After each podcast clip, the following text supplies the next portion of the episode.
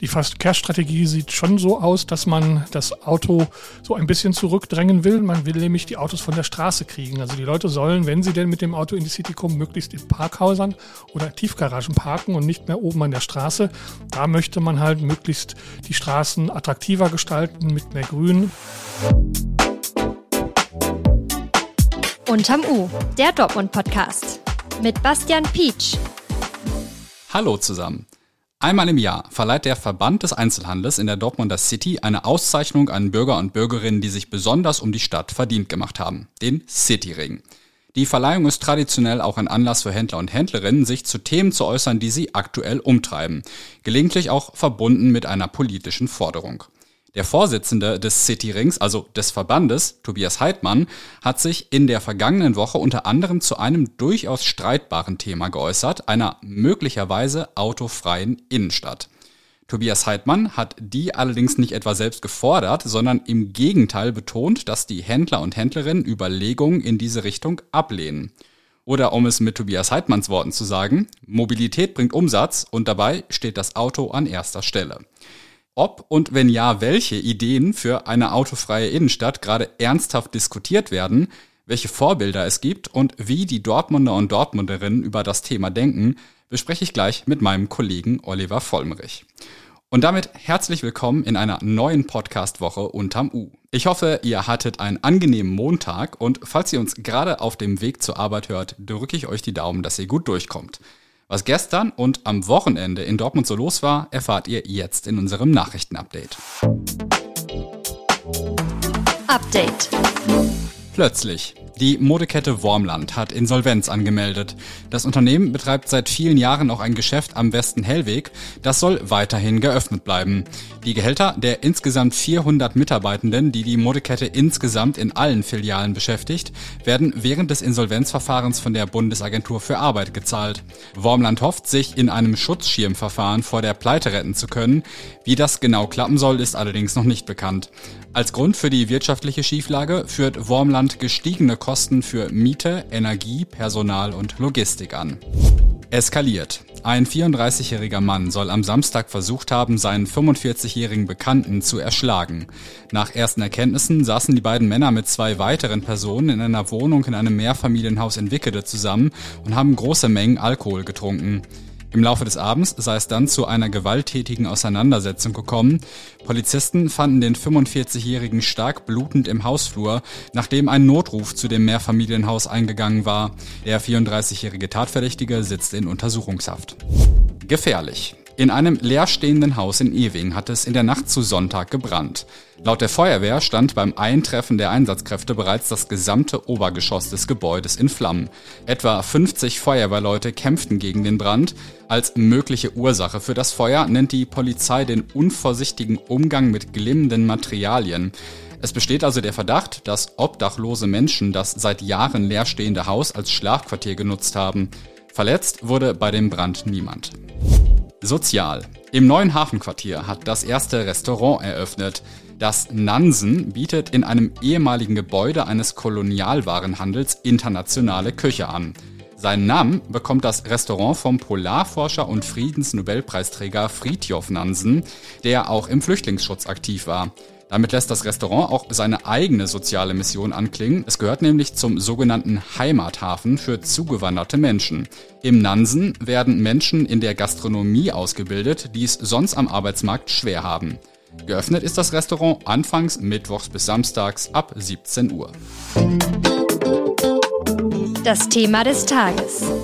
Die Dortmunder Händler und Händlerinnen haben sich gegen eine autofreie Innenstadt ausgesprochen.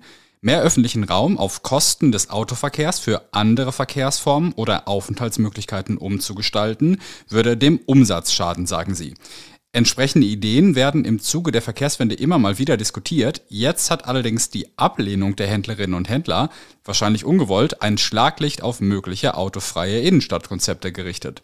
Zusammen mit meinem Kollegen Oliver Vollmerich möchte ich dem Thema deshalb heute auf den Grund gehen. Hallo Oliver. Hallo.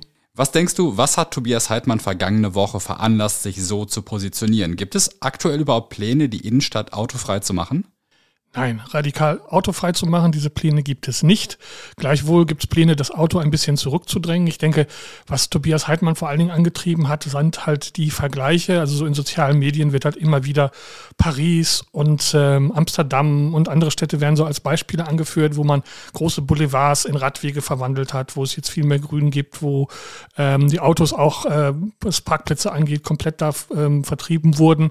Ähm, das wird jetzt immer so als leuchtendes Beispiel genannt und da ging es ihm darum, deutlich zu machen, das ist mit Dortmund halt schwer zu vergleichen, weil Dortmund steht in Konkurrenz in einer Städtelandschaft mit, mit Bochum, mit Essen, mit anderen Städten und äh, es ist keine Metropole, keine Weltmetropole wie Paris oder Amsterdam, wo die Menschen unabhängig davon, ob sie jetzt mit dem Auto in die Stadt reinfahren können, auf jeden Fall kommen werden, aber auch Tobias Heidmann weiß, dass es natürlich nicht ernsthaft darum geht, Dortmund, die City, komplett autofrei zu machen. Ja, und dass dieser Vergleich mit Paris ein bisschen weit hergeholt ist, würde ich mal sagen, ist ja auch sehr naheliegend. Aber dann lass uns doch mal über die konkreten Pläne, die es für Dortmund gibt, sprechen. Wie sieht denn die Verkehrsstrategie für die City aus?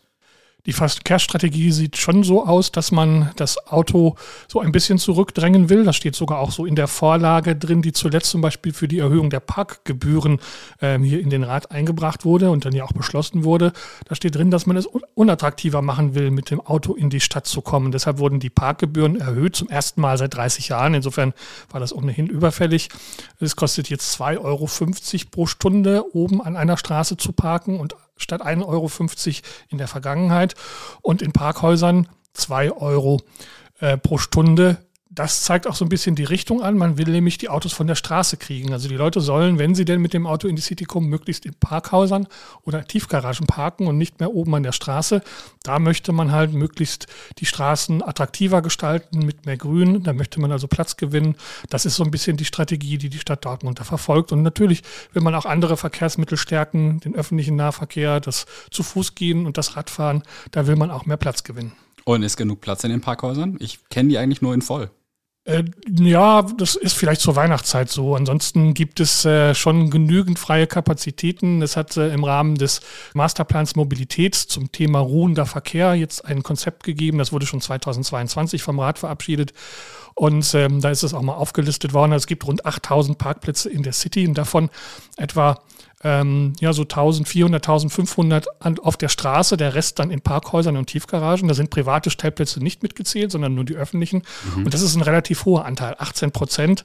Im Vergleich in Stuttgart äh, sind es etwa 6 Prozent, die an den Straßen auf der Oberfläche äh, im Stadtzentrum vorhanden sind. Also da gibt es relativ viel in Dortmund und wie gesagt, da will man halt dafür sorgen, dass die Parkhäuser mehr genutzt werden. Da sind also durchaus in normalen Zeiten Kapazitäten vorhanden. Was so ein bisschen den Eindruck verwischt, ist halt, dass viele Leute immerhin die Parkhäuser in der südlichen City, also zum Beispiel vor der Tiergalerie, da staut es mhm. sich immer.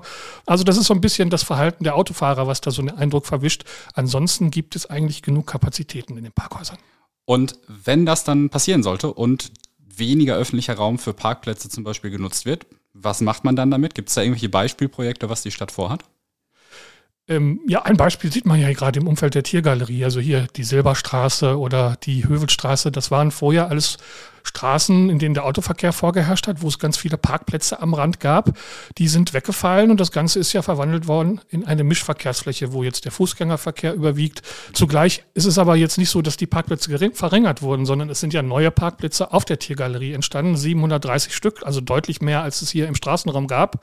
Also insofern zeigt das deutlich, die Autofahrer sind nicht verdrängt worden, sondern es ist nur so, dass sie sozusagen aus dem Blick genommen wurden und jetzt in Parkhäusern oder in der Tiefgarage dann untergebracht werden und gleichzeitig an der Oberfläche dann Platz entstanden ist, zum Beispiel für mehr Fußgängerverkehr. Das ist so ein Beispiel. Und ein Vorbild dafür ist etwa auch die Stadt Stuttgart. Ich habe ja vorhin schon gesagt, die hatten bislang auch schon 6% nur an Oberflächenstellplätzen und die wollen das sogar ganz abschaffen, bis auf ein paar Ausnahmen, halt zum Beispiel Behindertenparkplätze oder Ladezonen für den Lieferverkehr. Das Ganze ist das Motto lebenswerte Stadt für alle, so heißt das da. Und so ein bisschen soll das auch in Dortmund in die Richtung gehen. Das heißt, man möchte also die Parkplätze oben an der Straße abschaffen und stattdessen dort dann äh, mehr Platz schaffen für Grün, für Fußgänger, für Radfahrer, für Außengastronomie, also die Aufenthaltsqualität in der Stadt erhöhen. Das ist eigentlich so generell das Motto. Wenn es darum geht, Autos aus der Innenstadt ein Stück weit rauszukriegen, gibt es ja zwei historische Vorbilder. Die Kammstraße und die Kleppingstraße waren beide mal Durchgangsstraßen und sind jetzt nur noch zu ganz kleinen Teilen für Autos zu befahren. Welche Folgen hatte das damals für den Einzelhandel, als man diese Straßen zum großen Teil für Autos dicht gemacht hat? Das ist eigentlich ein sehr gutes Beispiel, weil ich kann mich noch erinnern, als ich Kind war, da stand man nämlich immer lange an der Ampel. Die Kleppingstraße war damals wirklich eine Durchgangsstraße, durch die der ähm, Durchgangsverkehr sogar rauschte. Und man musste also, wenn man von der Ranoldikirche rüber zu C und A wollte oder umgekehrt, musste man lange an der Ampel warten. Also nicht nur die Autos stauten sich an der Ampel, sondern auch die Fußgänger. Und daraus ist jetzt eine durchgehende Fußgängerzone geworden. Und ich denke, das ist sicherlich zum Vorteil des Handels gewesen. Also die ganzen Straßencafés rund um den Europabrunnen, die wären nicht denkbar, wenn die Kleppingstraße immer noch Durchgangsstraße wäre. Bei der Kampfstraße ist das aus bekannten Gründen noch nicht so ganz gelungen. Da ist zwar der Verkehr raus, aber die Aufenthaltsqualität, die fehlt dann noch. Das ist ein Thema für sich. Haben wir schon öfter darüber gesprochen. Werden wir auch noch öfter drüber sprechen. Aber wie gesagt, die Kleppingstraße rund um den Europabrunnen ist ein gutes Beispiel, wie man wirklich mehr Aufenthaltsqualität schaffen kann. Und das kommt letztlich auch dem Einzelhandel oder generell dem Cityleben zugute. Jetzt glaube ich aber trotzdem, dass die Sorgen, die auch Tobias Heidmann geäußert hat, dass es für Einzelhändler zum Problem werden könnte, wenn die Innenstadt mit dem Auto schwieriger zu erreichen ist, durchaus begründet ist, weil wir regelmäßig, wenn wir über den Einzelhandel in der Dortmunder City berichten, die Rückmeldung bekommen, im Ruhrpark ist alles besser. Und da kommt man nochmal super mit dem Auto hin. Kann so eine normale Innenstadt wie in Dortmund überhaupt mit so einem Einkaufszentrum auf der grünen Wiese konkurrieren? Na, der Vergleich hinkt natürlich auch aus mehreren Gründen. Es hat natürlich auch andere Aspekte, also zum Beispiel Sicherheit oder das Thema ähm, aggressives Betteln, was natürlich hier auch in der City immer mal wieder beklagt wird. Das ist dadurch natürlich, dass man da äh, Hausrecht hat und Security einsetzen kann, natürlich äh, auch äh, kein so großes. Und ähm, ja, was das Thema Verkehr angeht, das ist natürlich sehr aus Autofahrersicht gedacht, denn ähm, es gibt natürlich auch andere Möglichkeiten, in die Einkaufszentren zu kommen, sei es jetzt die City oder sei es ein, ein Ruhrpark, also zum Beispiel der öffentliche Nahverkehr. Da ist die Anbindung der City natürlich deutlich besser als zum Beispiel beim Ruhrpark in Bochum. Der Autoverkehr macht in Dortmund rund 48 Prozent aus. Die anderen sind halt Menschen, die zu Fuß gehen, Radfahren oder ähm, dann halt auch den öffentlichen Nahverkehr nutzen. Klar, die aus dem Umland kommen, die nutzen immerhin natürlich die Hälfte, ne? überwiegend ne? das Auto, genau. Das ist immerhin die Hälfte. Aber wie gesagt, es ist jetzt nicht, äh, sind nicht die einzigen, die also sozusagen Kunden der City oder eines Einkaufszentrums sind. Und ähm, die City hat natürlich den Vorteil, dass sie viel mehr bietet. Man kann andere Dinge miteinander kombinieren. Wenn man zum Beispiel Arztbesuche hat, äh, ins Theater gehen will. Gastronomie ist natürlich auch deutlich vielfältiger als in so einem Einkaufszentrum. Andere Dinge, also die Aufenthaltsqualität spielt, glaube ich, schon eine große Rolle. Und das ist sicherlich das Fund, mit dem die City dann auch künftig wuchern sollte, dass man halt natürlich mehr bieten kann als so ein Einkaufszentrum. Insofern denke ich, ist die City durchaus konkurrenzfähig. Klar, manche Leute nutzen natürlich die Gelegenheit, dann irgendwo kostenlos zu parken, aber wenn man mal die Gesamtrechnung aufmacht, äh, ob man nicht mehr Benzin verfährt, wenn man vom Sauerland nach Bochum fährt, als man hier an Parkgebühren spart, sollte man vielleicht mal gründlich darüber nachdenken. Auf unsere Berichterstattung zu dem Statement von Tobias Heidmann gab es auch eine ganze Menge Reaktionen. Wie denken denn die RN-Leser und Leserinnen über das Thema? Da sind die Meinungen durchaus auch geteilt. Da gibt es auch Leute, die sagen, ja, man muss auch zum Beispiel an, an ältere Menschen denken, an ähm, Leute, die auch auf Parkplätze vor Ort angewiesen sind. Äh, es gibt aber auch viele, und das war, glaube ich, sogar die überwiegende Zahl, die sagen, ja, wir brauchen mehr Aufenthaltsqualität, wir müssen so ein bisschen das Auto zurückdrängen. Also da sind, wie gesagt, die Meinungen geteilt. Es war aber eine sehr, ist eine sehr moderate Diskussion, muss ich sagen. Die Leute äh, setzen sich sehr ernsthaft damit auseinander mit äh, diesem Thema und äh, ich glaube, der goldene Weg liegt wie so oft in der Mitte. So habe ich aber auch Tobias Heidmann verstanden, dass man ja nicht dagegen ist, dass man ähm, da die Verkehrswende vorantreibt, dass man den öffentlichen Nahverkehr stärkt und ähnliches oder auch den Radverkehr. Er möchte halt nur darauf aufmerksam machen, dass man das Rad nicht überdrehen soll und äh, dass man halt auch, wie gesagt, in Dortmund äh, jetzt keine schwierigen Vergleiche anstellt mit Metropolen wie Paris oder Amsterdam. Ich glaube, das ist die Botschaft, die er rüberbringen wollte und wenn die Diskussion da jetzt so ein bisschen in Gang gekommen ist, ist das sicherlich durchaus im Sinne der Sache. Oliver, vielen Dank für deine Einschätzung. Weitere Infos zum Thema und auch den Artikel mit den Leser- und Leserinnen-Reaktionen findet ihr wie immer in den Shownotes verlinkt. Als Journalist kriegt man jeden Tag eine Menge negativer Nachrichten mit. Aber manchmal ist trotzdem noch was dabei, bei dem ich nicht darauf klarkomme, wie brutal und schlicht böse manche Menschen sind. Also eine kleine Warnung, was jetzt kommt, ist drastisch, geht aber gut aus. Die Dortmunderin Astrid Schlierkamp-Schwan hat einen Hund adoptiert, der in der Slowakei schwer misshandelt worden ist. Tierärzte gehen davon aus, dass Boris, so heißt der Kleinspitz, gefesselt, geschlagen und mit einem Luftgewehr beschossen wurde. Noch immer stecken ihm deshalb mehrere Kugeln im Kopf, ein Auge musste ihm entfernt werden, das andere ist vollständig blind. Trotz allem ist Boris bei seiner neuen Halterin in Dortmund aufgeblüht. Er erkunde die Welt mit der Nase und ungewöhnlicherweise auch mit der Zunge, frisst und spielt mit den anderen Hunden der Familie. Falls euch die ganze Geschichte über die Tierrettung interessiert, habe ich euch den Link dazu in die Shownotes gepackt. Ebenfalls ans Herz legen möchte ich euch unser RN Plus Probeabo. Für drei Euro könnt ihr drei Monate lang alle Inhalte auf rn.de lesen, Livestreams und Videos schauen und ihr unterstützt auch diesen Podcast. So oder so freue ich mich, dass ihr uns in euren Alltag aufgenommen habt. Morgen gibt's dann die nächste Folge von Unterm U. Wir hören uns.